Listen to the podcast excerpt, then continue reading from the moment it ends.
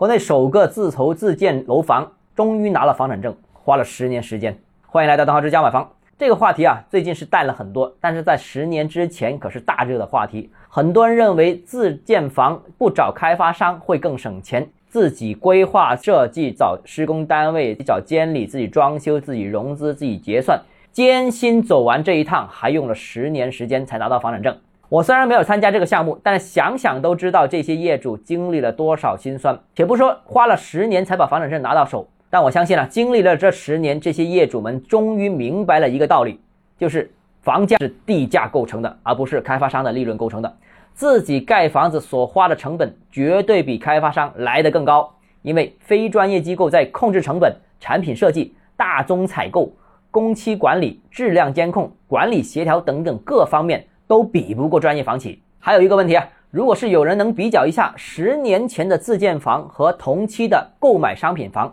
哪个升值更多，我看都不用看就知道，肯定是研究过市场的专业开发的产品一定更符合市场的需求，所以同期的二手房肯定也会卖得更好，卖得更贵。这件事的结论就是以为自己盖房能更省钱，谁知道比开发商更贵更费心。不单如此啊，过去几年在房地产发生的事情告诉了所有人。当年很多关于房地产的观点其实都是想当然。回看过去，关于房地产问题，我们的舆论被裹挟了，认为房价低才好，房价足够低，大家才能买得起，幸福感才高；房价足够低，企业成本能降下来，才有利于产业的发展；房价足够低，才能吸引人才，孵化高附加值产业，大家才能腾出钱去刺激消费。认为一经弱才能万物生，结果全国房价都跌了，有些地方。跌了超过百分之五十，但